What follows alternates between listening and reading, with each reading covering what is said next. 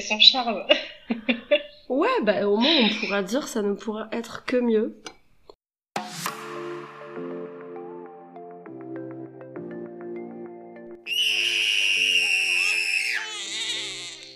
Bah voilà. Avant, j'avais des principes et maintenant, bah, je suis maman. Bonjour et bienvenue sur Maison Mère et après, le podcast qui parle bouleversement et changement de vie postpartum. Moi, c'est Gaëlle. Et dans le tout premier épisode de Maison Mère, on va parler changement. Et changement avec un grand C. En effet, dans ce podcast, j'avais envie de mettre à l'honneur ces femmes, ces mères qui ont choisi de complètement changer de vie, d'envie, de job ou de situation géographique suite à leur maternité. Rendez-vous très vite avec ma première invitée. Une invitée un peu particulière, car on peut dire que ce podcast existe un peu grâce à elle. Bonjour à tous, aujourd'hui je reçois Marie. Alors déjà, merci Marie d'avoir accepté d'être ma première invitée de ce podcast. Évidemment, je t'ai pas choisi au hasard. Mais ça, tu le sais déjà. Car en fait, c'est presque grâce à toi que ce podcast existe. Marie, t'as toi aussi ton podcast, à la Haut-Marnaise, où tu retraces le parcours de personnes ancrées dans ta jolie région qu'est la Haute-Marne. Et donc, pour la petite histoire, après avoir écouté le premier épisode, je t'ai écrit pour t'expliquer mon projet, te poser des questions, comment t'avais fait pour te lancer, quel matériel t'avais utilisé, etc. En bref, tu m'as ôté toutes mes peurs, et grâce à toi, j'ai osé me lancer, et lancer Maison Mère. Maintenant, je vais te laisser parler quand même, il est temps. Je te laisse te présenter, nous dire comment tu t'appelles, ton âge, et puis bah tout ce que t'as envie de dire, histoire qu'on pense pas que c'est un interrogatoire de la CIA. Je vous rassure, elle est bien là de son plein gré. Et il y aura pas de détecteur de mensonges branché à son corps. Euh, bonjour Gaëlle, euh, je te remercie toi euh, de me donner la parole pour ce premier épisode et je suis très contente en plus de, soutenir ce podcast qui est vraiment une très belle initiative. Donc moi c'est Marie, j'ai 33 ans, maman d'un petit garçon Henri qui a eu deux ans le 2 octobre. Voilà, donc j'ai accouché en pleine épi épidémie, en pleine pandémie et juste avant le deuxième confinement. Voilà, et j'ai vécu toute ma grossesse pendant le premier confinement. Une grossesse bien accompagnée. Oui, très bien accompagnée. Euh, bon, j'ai plutôt été bien accompagnée par euh, Stéphanie, qui est donc praticienne en Ayurveda que tu connais très bien. La Et heureusement qu'elle était là parce que effectivement après les, les cours de préparation à l'accouchement, c'est pas ce qui aide au mieux euh, au final pour euh, la suite. Ah bon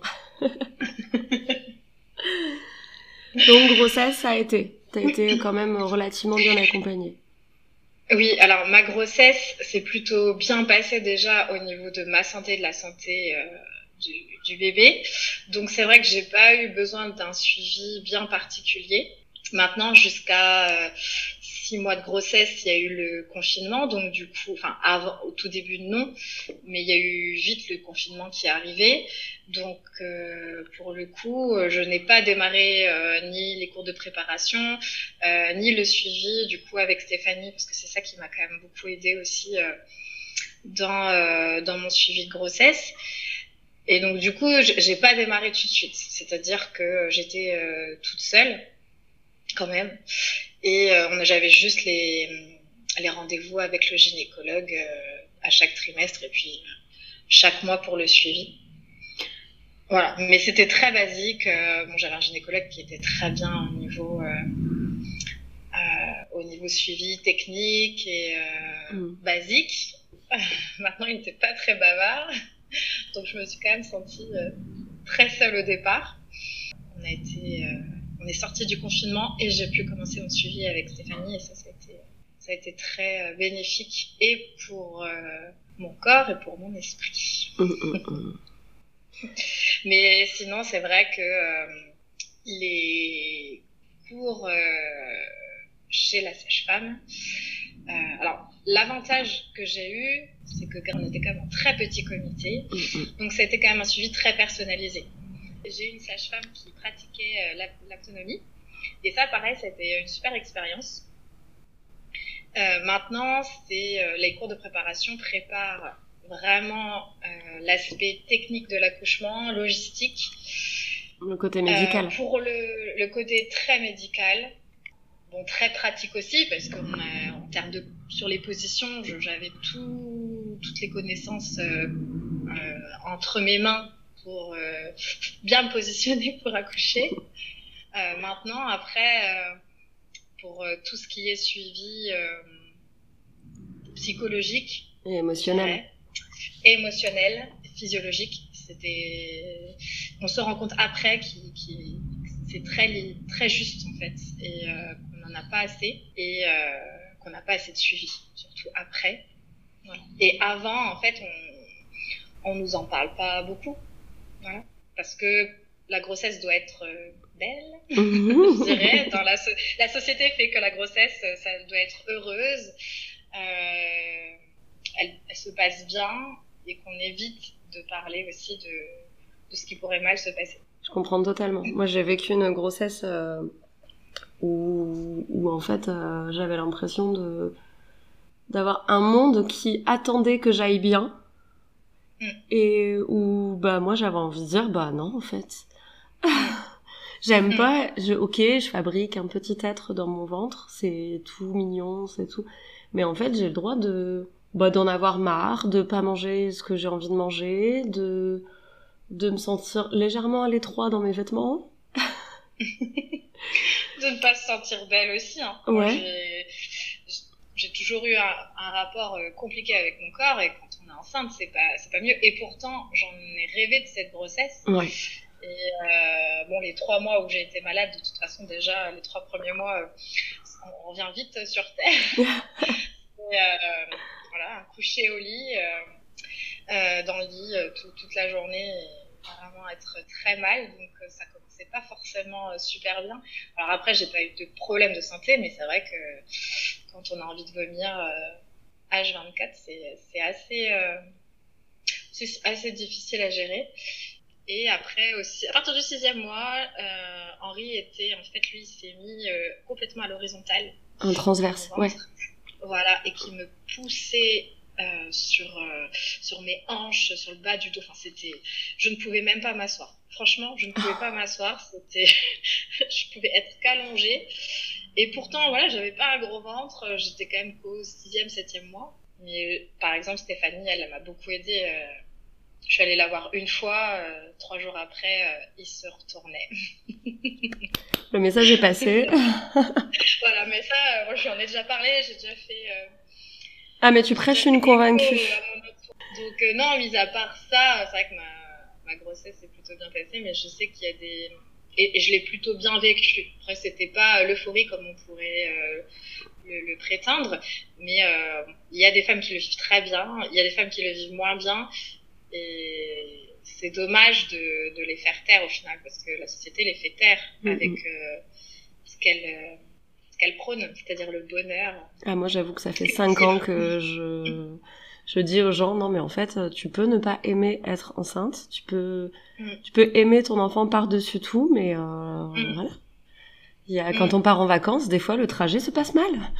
non, puis c'est un, un, changement euh, dès la grossesse, ça commence, enfin, le changement physique et physiologique euh, est là et en nous et c'est pas forcément évident. Ça peut faire remonter aussi euh, des, des choses euh, à l'intérieur de soi et donc du coup, c'est pas forcément évident à vivre. Et puis en fonction du, passé qu'on a eu, en fonction de, nos relations aussi avec notre entourage, avec nos parents, ça peut, voilà ça peut vraiment bousculer aussi déjà dès la grossesse.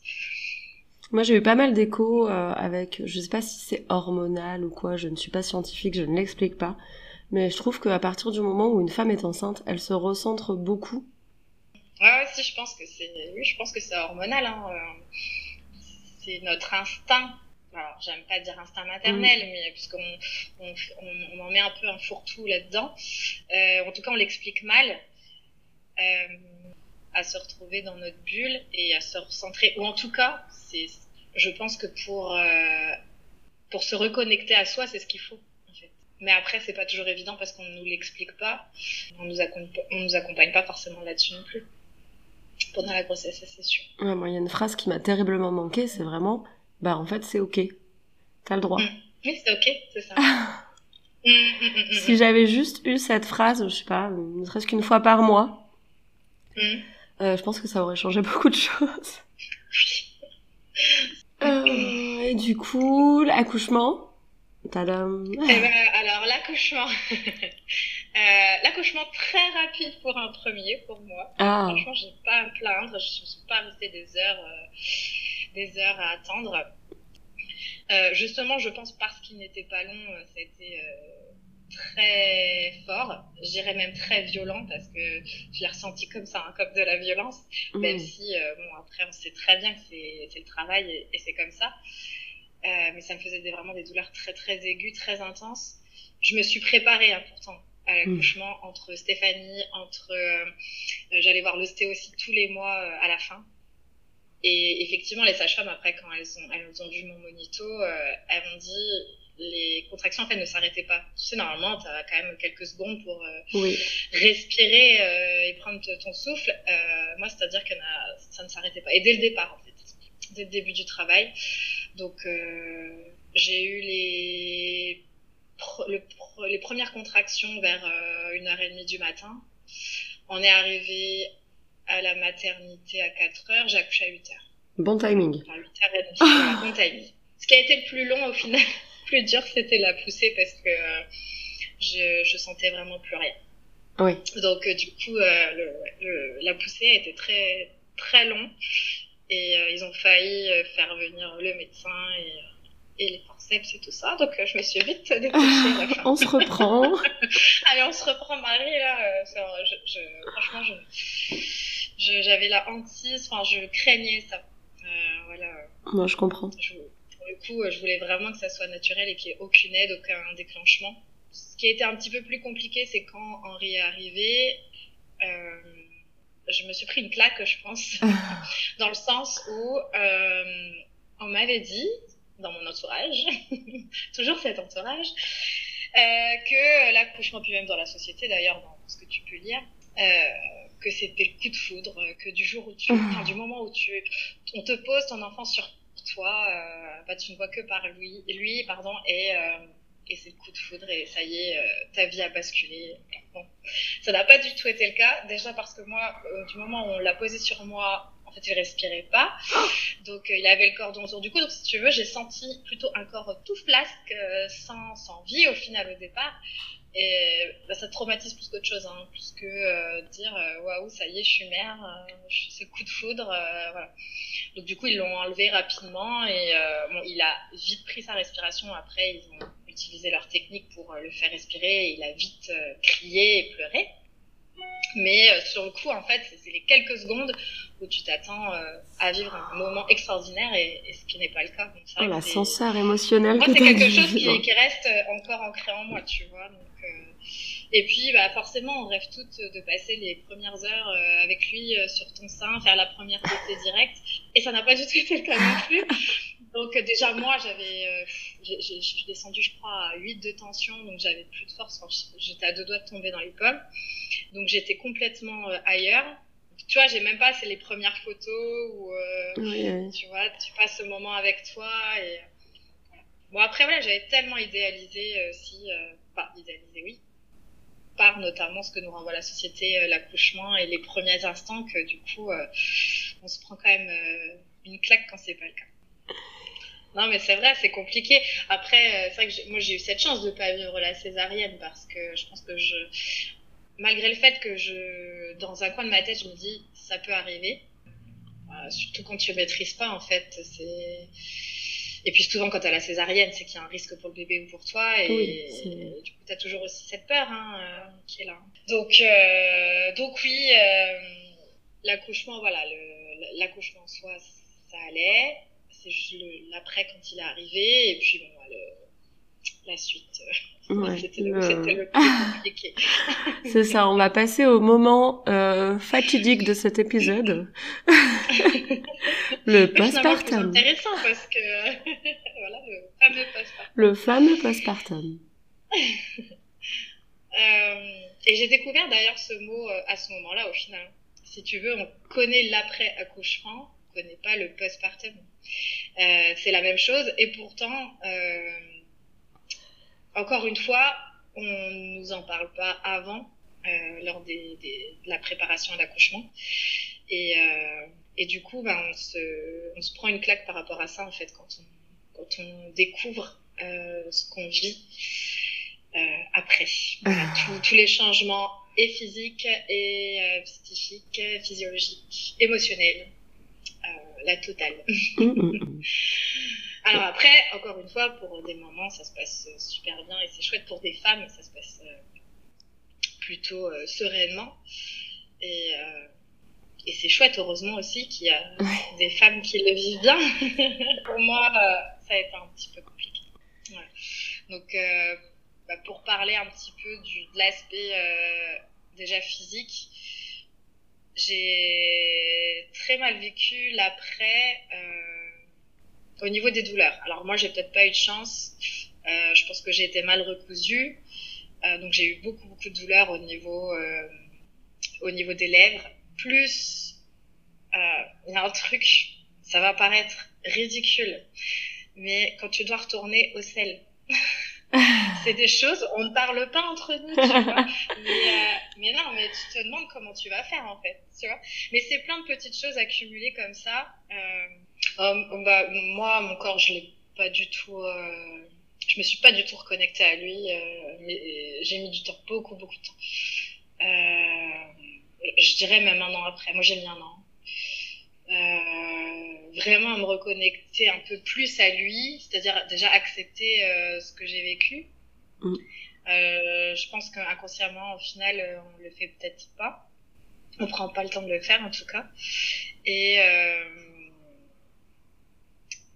et puis euh, oui, même euh, bon après j'ai allaité quelques, enfin trois mois après c'est pas non plus euh, énorme, c'est déjà bien mais c'est pas énorme. Donc mais j'ai quand même eu du mal. en fait c'est pareil, on, on passe de, de, de seins qui vont exploser au quotidien à allez on va dire je pense quatre mois après une fois que t'arrêtes où là il y a plus rien et c'est tout tout flasque, il n'y a rien, quoi. C'est, tout mou. Et mhm. par rapport à ce que tu as connu aussi avant, tu vois. Mais rien que ça, c'est hyper. Euh, ah, mais c'est une métamorphose. Euh, hein. déstabilis... ouais, déstabilisant, en fait. Tu, tu, tu, changes, tu changes aussi physiquement. Euh, voilà, le, mon rapport à mon corps a été, euh, a été long. Euh, j'ai, mis du temps à me reconnecter à lui et en tout cas à l'accepter. Le plus gros chamboulement après mon accouchement, avec l'arrivée d'Henri, ça a été vraiment à l'intérieur de moi. Ça a changé, ça m'a changé, ça m'a même déconstruit, mais dans tous les aspects de ma vie, vraiment tout, que ça soit ta relation avec ton entourage, bon, même si ça, ça a été le plus, on va dire, le plus faible impact, et encore, au final, tu vois, au départ, je, je pense euh, que ça déconstruit négativement, mais au final, ça peut déconstruire aussi positivement et ça a amené à des changements au final positifs en termes de, d'entourage familial, pour le coup. Mon rapport avec euh, mon travail, mon rapport avec mon conjoint, euh, enfin ma relation avec mon conjoint, et, euh, et même ma relation avec moi-même, en fait. C'est. Mm, mm c'est les, on dit que c'est les fameux 100 premiers jours où l'enfant euh, évolue. À partir de, de 100 jours, souvent, en tout cas aux environs, c'est là où il commence à, à trouver un rythme. Je pas, je généralise, évidemment. C'est parce que tu me vois hausser les sourcils. oui, c'est ça. Mais en tout cas, voilà, c'est, euh, moi je sais que c'est, c'est ce qui est arrivé, c'est que bah, c'est H24, c'est à la demande. Et moi, pour le coup, Henri, c'était tout le temps. Il était vraiment tout le temps à, mon sein au départ. Euh, mais je le, en fait, si tu veux, ça, je le faisais avec plaisir.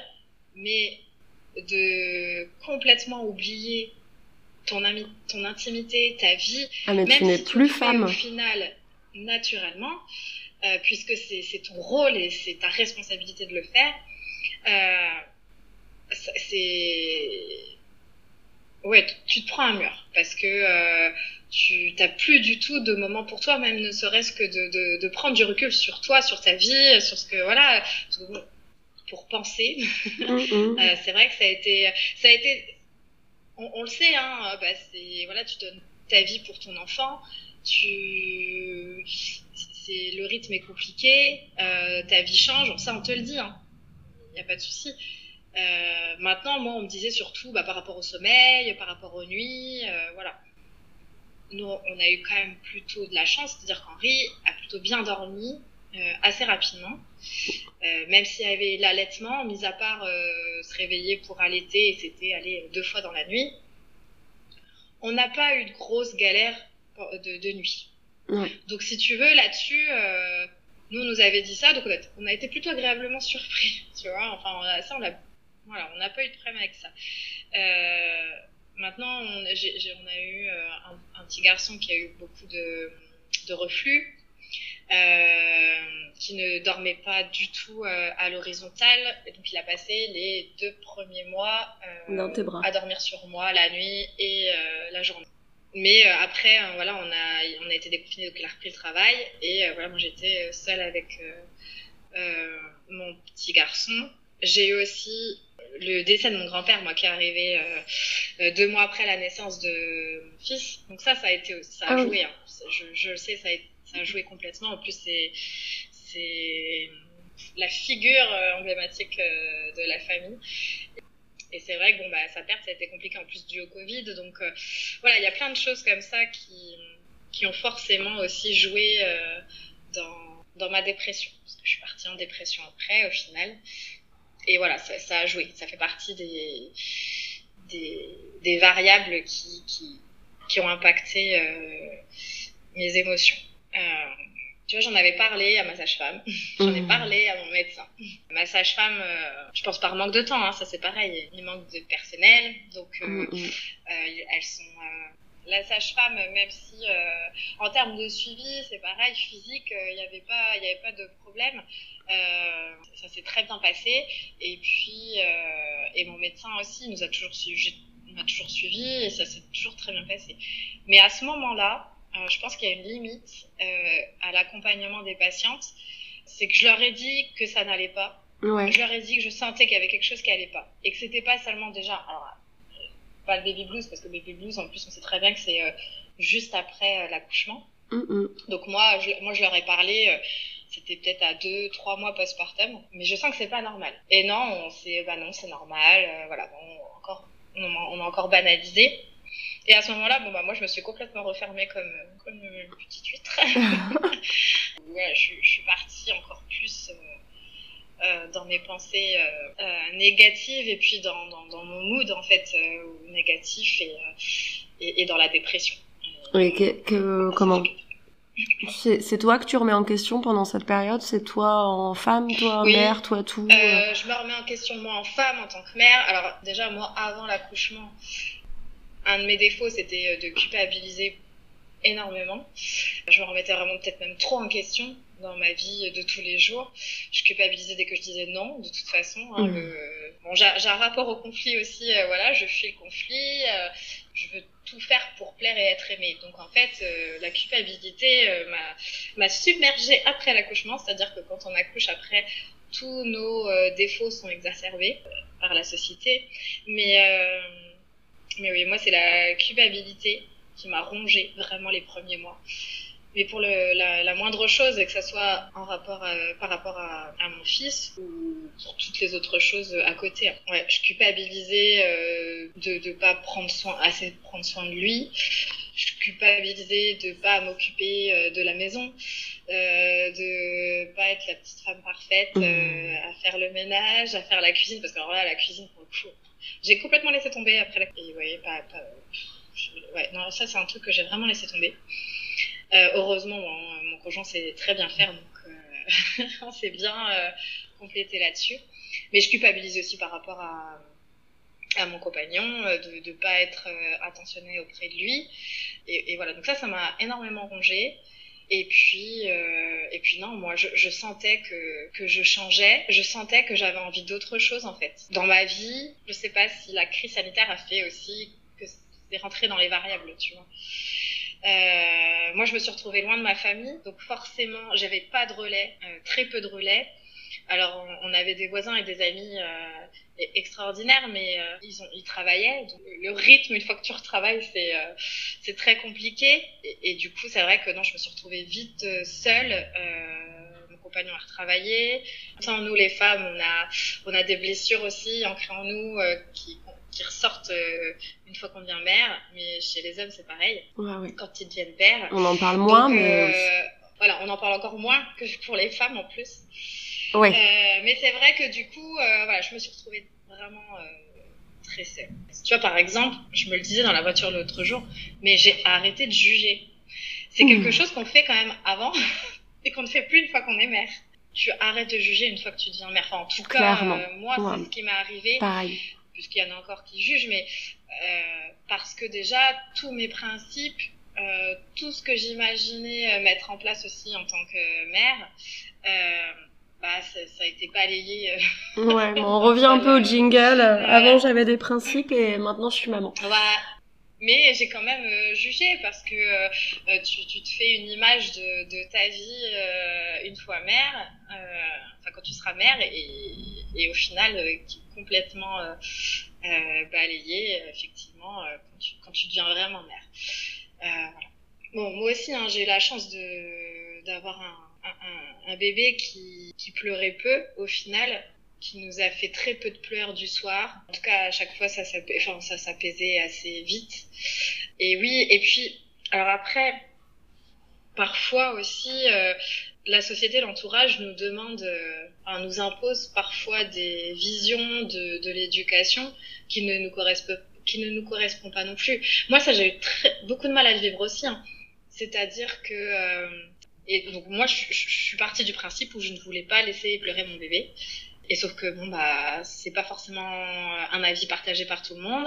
Après, je pense qu'il y a le, euh, le croisement de générations qui ont eu des éducations mm. eux-mêmes mm. très différentes mm. des nôtres et des et de ce qu'on a pu vérifier maintenant, qui était pas forcément bien euh, il y a 50 ans. On prend l'exemple tout bête et où personne viendra à redire c'est que il y a 30, 40 ans, on disait que le lait euh, en poudre, c'était mieux que mmh. d'allaiter. Mmh, c'est vrai. Mmh. Donc, euh, je pense que voilà, euh, moi aussi, j'ai eu des remarques de ce genre. Essayé de pas leur en tenir rigueur en me disant que justement cette éducation n'était pas la même et qu'ils étaient face aussi à leur à leur propre névrose qui les garde. Je n'en voulais pas. Ah mais totalement. Mais ça je suis ça je suis complètement d'accord. C'est-à-dire effectivement de toute façon les remarques que j'ai eues c'était surtout euh, alors soit par des hommes, soit par euh, par effectivement de, des générations euh, euh, avant nous et, et en fait je leur en veux pas du tout. J'écoutais même en fait j'écoute. Hein.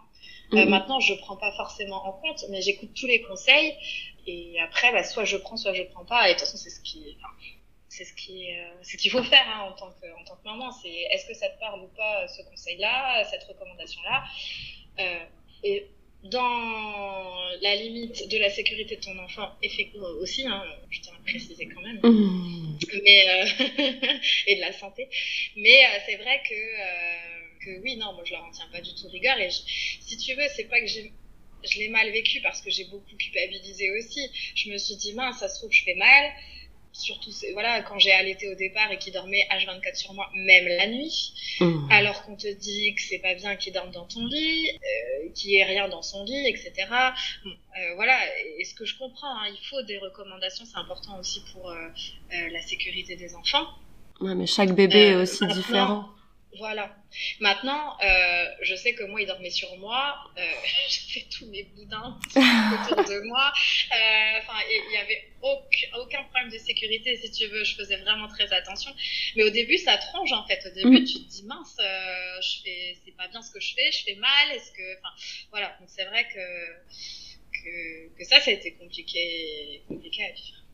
Euh, après, euh, ma place au sein de, ma vie, au final, c'est ça aussi qui a été remis en perspective, forcément, par rapport aux autres, par rapport à ton travail et puis par rapport à ton couple aussi. Ça, c'est, ça a été un point très compliqué à gérer parce que tu évolues à deux aussi, hein, c'est-à-dire que tu, changes complètement euh, à deux, même euh, les papas changent. Et mais toi, en tant que femme, t'essayes de, de vivre avec ton temps et ton temps fait que euh, on se retrouve dans une génération, mais ça j'en parlais avec d'autres avec des copines et elles se reconnaîtront d'ailleurs. en fait, on est une génération entre deux, c'est-à-dire on est avant nous, on a, on a la génération euh, de nos mères, de nos grands-mères qui ont suivi euh, des règles, des cadres qu'on leur imposait, que la société leur imposait. Après, elles l'ont plus ou moins bien vécu parce que euh, elles ont toujours été élevées aussi comme ça, enfin avec cette vie, enfin avec cette ce schéma-là, voilà, familial notamment. Et et puis ensuite il y a la génération après nous qui à exploser les codes. Avoir, voilà, va, va exploser. Déjà, nous, on commence à les exploser. Euh, mais si tu veux, on est encore jugé pour de, de le faire. C'est vrai. La, la, la, génération future, euh, elle va évoluer avec ça. Elle va avoir toutes les informations euh, possibles pour, pour vivre avec son temps et pour, en tout cas, peut-être mieux maîtriser son, son après, sa nouvelle vie de femme. Je dis pas que ça va bien se passer, hein mais en tout cas, euh, elles auront peut-être plus de ressources pour évoluer et euh, pour être accompagnées. Ou juste leur dire, bah en fait, euh, c'est ok. De pas, mm. de pas être dans le moule absolu de ce qu'on attend d'une maman, d'une femme, d'une d'une personne qui travaille ou pas. Mm, mm, c'est ça. non, mais c'est vrai. Et d'être respecté euh, pour ça, surtout. Et nous, on est, je pense, la génération de femmes entre deux, donc, où on nous demande euh, effectivement d'être tout à la fois et de, de, tout gérer de tout gérer à la maison, euh, de tout gérer euh, avec ton, avec nos enfants, mmh. parce qu'on doit tout penser. Peut-être pas tout faire, mais en tout cas tout penser, tout anticiper, et c'est ça la charge mentale qui pèse aussi sur beaucoup de femmes. Et en même temps, on doit assurer au boulot et on nous demande d'assurer au boulot. On est encore aussi dans une société où on laisse peu de place euh, à l'épanouissement au final de la mère et de la femme au travail, tu vois. Et encore, j'estime être plutôt chanceuse parce que euh, juste, par exemple, j'ai le droit à des jours de garde d'enfants malades. Donc ça, rien que ça, j'ai une chance incroyable que tout le monde n'a pas. Mais c'est pas normal de ne pas l'avoir au final parce que euh, à un moment donné, si tu veux être sereine aussi à ton travail, mais tu dois pouvoir être sereine en tant que maman. Puisque maintenant, euh, l'un ne fait pas, ne va pas sans l'autre. Ah, mais tu ne vas pas laisser ton cerveau de mère sur la porte de ton travail. Comme tu laisses pas ton cerveau de travail à la porte de ta maison, euh, comme euh, comme tu peux faire une liste de courses en étant allongé dans un lit. c'est ça. Chérie, si tu m'entends, c'est pas vrai. C'est un mensonge. non, on est, on est toutes ces choses. Et pourquoi on devrait euh, euh, les laisser à la porte euh, à chaque fois alors qu'on nous mm. demande justement d'être tout ça? Mm. C'est ça. Moi, je sais que là, tu vois, typiquement l'exemple, donc avec avec mon, mon podcast, je pars du coup à la rencontre de, de personnes que je ne connais pas, et euh, donc je fais toujours, j'aime bien faire toujours un premier échange, une première rencontre avant d'enregistrer l'épisode. Euh, je leur dis, c'est les mercredis, hein, parce que de toute façon, il y a, mmh. c'est un, un, projet personnel, en tout cas pour le moment. Euh, je, je, fais les, enfin, les rendez-vous le mercredi, mais le mercredi, moi, c'est avec mon fils. Je suis agréablement surprise parce que ça ne, au final, ça dérange pas. Et je trouve ça chouette, au final, de, de pouvoir aussi euh, euh, vivre sereinement euh, ta vie de, de, maman et en même temps ta vie de femme parce que c'est pas incompatible. Moi, si tu veux, je me vois pas euh, même pour des projets perso. Alors après, ça c'est euh, à chacun, euh, à chaque femme. Mais euh, moi, je sais que le mercredi, euh, c'est mon temps avec lui, c'est ma journée avec lui, et euh, j'aime pas le laisser tous les mercredis. Pour... Tu sais que ça me dérange pas de segmenter justement. Moi, j'aime bien. En plus, il suit plutôt bien, donc après, j'aime bien aussi avoir mes moments à moi. Mais j'aime bien aussi partager des choses avec lui, mais de ma vie de femme, tu vois, ouais. pour pour montrer aussi ben, ce que je fais et et puis l'embarquer avec moi. Enfin voilà, je trouve ça bien. bah, c'est génial. Ouais, mais je sais que euh, qu'il y a beaucoup de femmes aussi qui sont peut-être euh, euh, limitées par par rapport à, à, leur projet en fait que ça soit pro ou perso et qui qui qui peuvent mal vivre aussi ça. Bah après, je pense que ça dépend des gens, ça dépend aussi des enfants. Parce que, voilà, je pense que ça dépend vraiment du bébé bah, qui est là, qui est en portage, qui est mm. cool et où ça se passe bien, mm. de la mère qui est ok avec ça, et euh, à contrario d'un enfant qui demande euh, de l'attention euh, tout le temps, tout le temps, tout le temps, et de cette maman qui aussi ne qui a besoin d'être focus euh, soit dans le mm. travail, soit dans la maison, mm. soit mm. et euh, et en fait euh, ces deux personnes ça existe et c'est ok. Ah oui non mais en fait pour moi je te parle de ça parce que je pense à mon, mon travail me demande beaucoup d'implication aussi émotionnelle et et, et j'avoue qu'en fait hormis les mercredis, j'ai l'impression de ne pas être là pour mon fils. Hein. Et en fait, tu es là sans être là parce que bah faut penser à ça, faut penser à ça, faut faire ci, faut casser ah, voilà, euh, tu rentres, tu donnes le bain, tu fais à manger, tu donnes à manger, tu tu couches, euh, mm. histoire, même mm. l'histoire, le temps d'histoire et tout, il est programmé les gars. Mm. vous savez pas. Ça. et quand vous mangez des euh, pâtes, c'est pas parce qu'on a envie de vous faire plaisir, c'est parce qu'on n'en peut plus. Il y a plein de belles choses dans notre société, mais c'est encore pas s'adapter. Oui, je pense qu'on est une génération qui va faire bouger les choses et que celle d'après prendra le relais et ce sera, j'espère, plus simple pour elle. Mmh. Après, tu vois, tu parles de segmenter. Euh, euh, je pense qu'on en a tous besoin quand même quelque part. Hein. Euh, moi, j'ai eu besoin aussi de, de me reconstruire en tant que femme. Là, je me suis construite en tant que mère et maintenant je me reconstruis en tant que femme. T'as laissé Henri à garder? Ah oui. Mmh. Une grande étape. compliqué.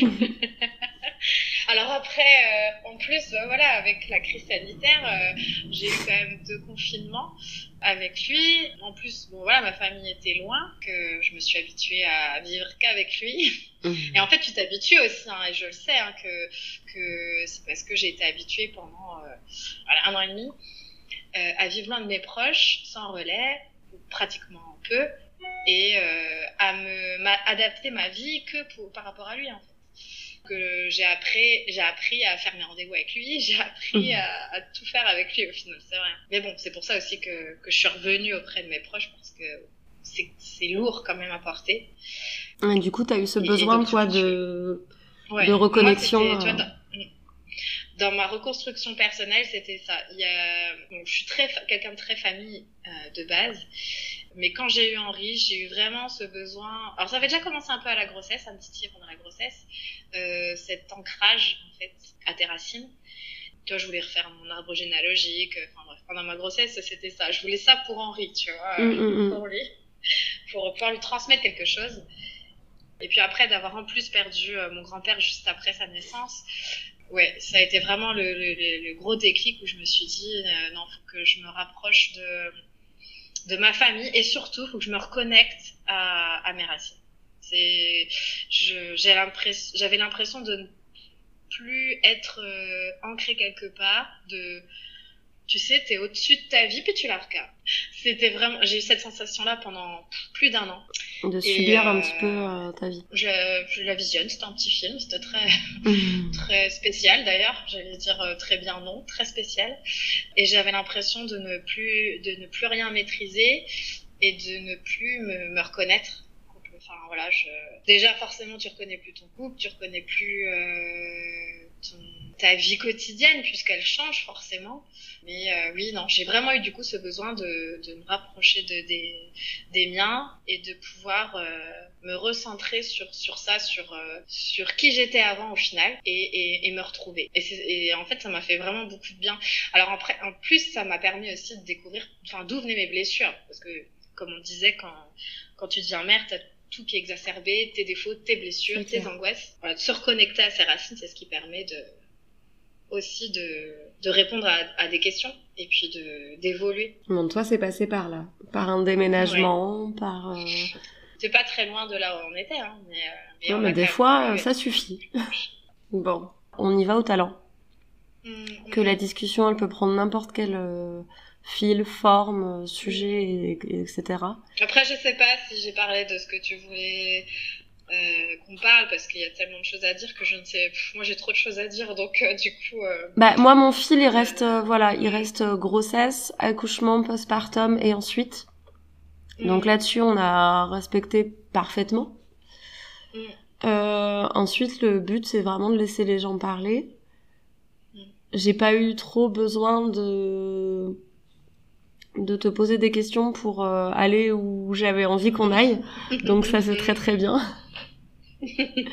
en plus, avec ma super voix, euh, j'aurais pas besoin de trop euh, modifier ma voix. Donc euh, non, c'est top. Merci, merci. Bah, de rien, merci à toi, Gaëlle. C'était chouette. merci Après, moi, comme on dit, il y a trop, tellement de choses à dire que, que il suffirait pas d'un d'un épisode et euh, ah mais on pourrait euh, enfin j'allais dire on pourrait écrire un livre maintenant parce qu'en fait ben on en revient encore à, à Eve et, ses reportages sur le postpartum où mhm. en fait on pourrait filmer euh, mille mamans. C'est ça. Que ce serait mille fois différent. C'est ça c'est. Mais c'est vrai que celle-là, c'est mon expérience et ça n'engage que moi et, ce que j'ai vécu. Hein. Moi, je sais que euh, comme je te disais, moi, voilà, j'ai accouché en pleine pandémie. Euh, j'ai perdu mon grand-père juste après la naissance de mon fils. Il y a énormément de variables qui ont fait que euh, je suis comme ça aujourd'hui et que j'ai vécu tout ça, toute cette expérience et mais en soi, chaque femme vit sa propre expérience. Alors on se retrouve quand même sur beaucoup de choses. Hein. Euh, quand on en parle autour de, mm, mm. quand on parle autour de soi, notamment ce changement vraiment euh, à l'intérieur profond. Mais c'est vrai que chaque expérience, chaque femme euh, vit, vit, des choses différentes. Bon. Eh ben, on te souhaite plein, plein, plein, plein de bonheur en tant que femme, en tant que maman, en tant que maîtresse. Bonne route à ton podcast. Ouais, bah écoute, on... ce qui est bien quand t'attends rien, c'est que tu n'es jamais déçu. Bon, je te fais des bisous. Bon courage. Merci, toi aussi. Bisous. bisous.